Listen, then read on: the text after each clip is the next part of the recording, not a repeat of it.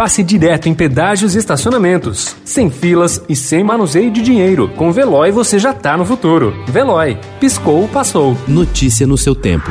Esportes.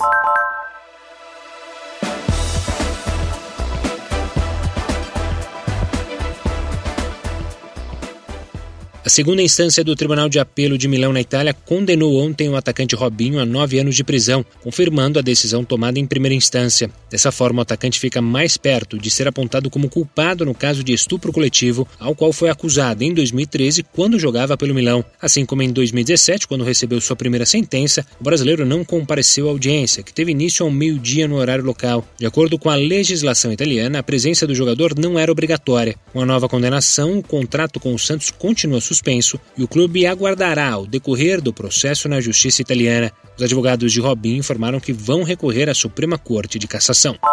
Segundo a Justiça da Itália, Robinho e cinco amigos teriam estuprado uma jovem albanesa em um camarim, em uma boate de Milão. O caso aconteceu no dia 22 de janeiro de 2013, quando o atleta defendia o Milan. Robinho e Ricardo Falco foram condenados e os outros suspeitos deixaram a Itália ao longo da investigação. Por isso, a participação deles no ato é alvo de outro processo.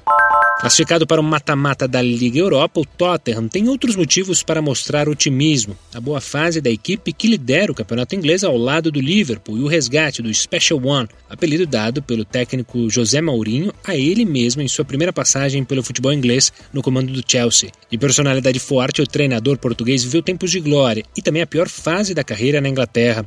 Sua primeira passagem pelo Chelsea acumulou sete títulos nacionais. Após ganhar mais uma Liga dos Campeões da Europa, desta vez com a Inter de Milão, já havia vencido com Porto, Mourinho perdeu o papel de protagonista entre os treinadores europeus.